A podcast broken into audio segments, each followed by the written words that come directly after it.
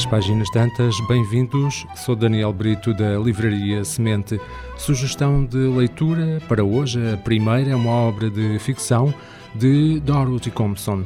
O, o livro tem o título de O Meu Outro Marido. Uma série de terríveis homicídios, uma complexa rede de mentiras e uma mulher impedida de limpar o seu nome. Cleo Forsum é uma romancista best-seller e argumentista de uma série de televisão de enorme sucesso, mas agora decidiu afastar-se de tudo, incluindo do seu marido Wallace, num esforço para escapar ao passado que a persegue. À medida que Cleo redige os últimos episódios da série, as pessoas à sua volta começam a ser vítimas de homicídio e torna-se evidente que alguém está a tentar acusá-la desses crimes. Cleo julga saber a razão, mas não pode partilhá-la com a polícia, nem provar a sua inocência. Para isso, teria de revelar a verdade sobre o seu outro marido.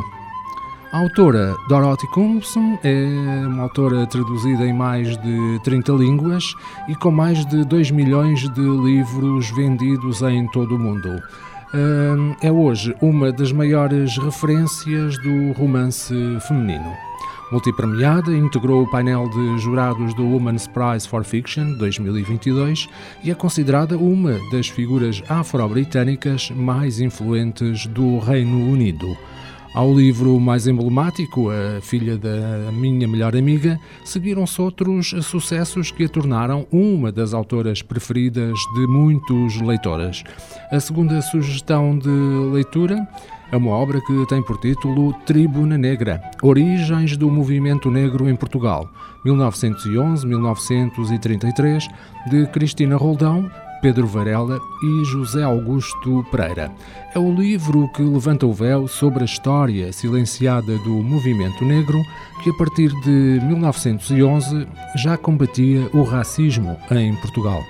Poucas pessoas eh, saberão que entre 1911 e 1933 Lisboa foi palco de um movimento negro que combateu o racismo, exigiu direitos para as populações nos territórios colonizados e criticou sistematicamente, embora por vezes de forma ambivalente, o colonialismo, chegando mesmo a dialogar com formas de internacionalismo negro, como o panafricanismo.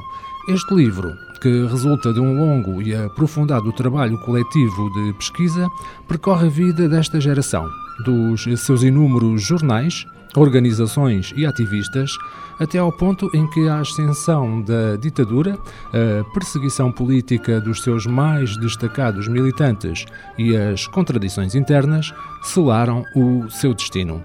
Os autores problematizam ainda o modo como raça, género e classe atravessaram o movimento e as relações políticas que estabeleceu com a diáspora negra no mundo e com a chamada Geração Cabral.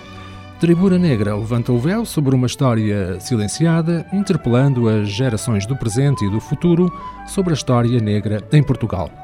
As nossas sugestões de leitura: O Meu Outro Marido, de Dorothy Compson, edição Porto Editora, Tribuna Negra, Origens do Movimento Negro em Portugal, 1911-1933, de Cristina Roldão, Pedro Varela e José Augusto Pereira, edição Tinta da China.